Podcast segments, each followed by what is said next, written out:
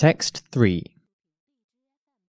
Until 1980, clinicians relied heavily on experience, instinct, and intangible clues to determine whether a child with a fever had a minor disease or something more serious. In other words, they used intuition. In 1980, a group of researchers studied how experienced pediatricians assess these patients. They identified several findings that expert clinicians use as inputs to their intuition, but found they were too subjective to be reliably used by doctors with less experience. In follow up studies, the researchers honed their system to be more accurate and objective. Today, nearly every doctor treating a febrile child documents these subtle findings. Evidence based medicine, or EBM, helps clinicians provide better care by summarizing clinical studies into care guidelines. However, EBM is generally based on small data studies. A large EBM study consists of thousands of cases instead of the millions or billions typical of big data. With such small sample sizes, the data inputs must be well defined and perfectly formatted, and the resulting all encompassing guidelines often fail to account for differences between patients. EBM is sometimes derided as cookbook medicine, where doctors blindly follow recipes for care. Chicken and spinach might be a great meal for most people, but what if I'm serving a vegetarian? Big data is large enough to create care recipes that are far more individualized. Arguments are raging about whether big data is usurping the role of intuition in medicine.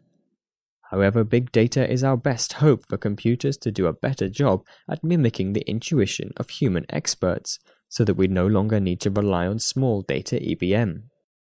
The real problem with big data is not its threat to clinical intuition, but rather our failure to do it at all.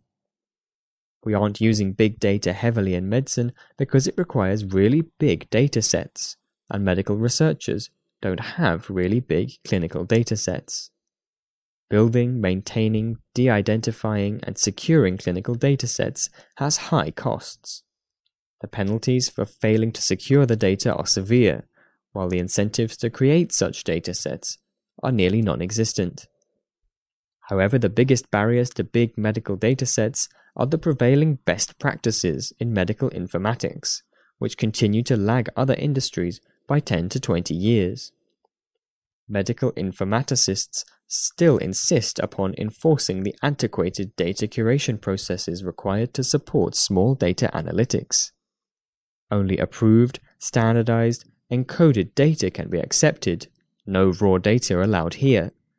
The resulting dataset is small because the curation process is a resource intensive bottleneck, and much of the available data is rejected for lack of conformity.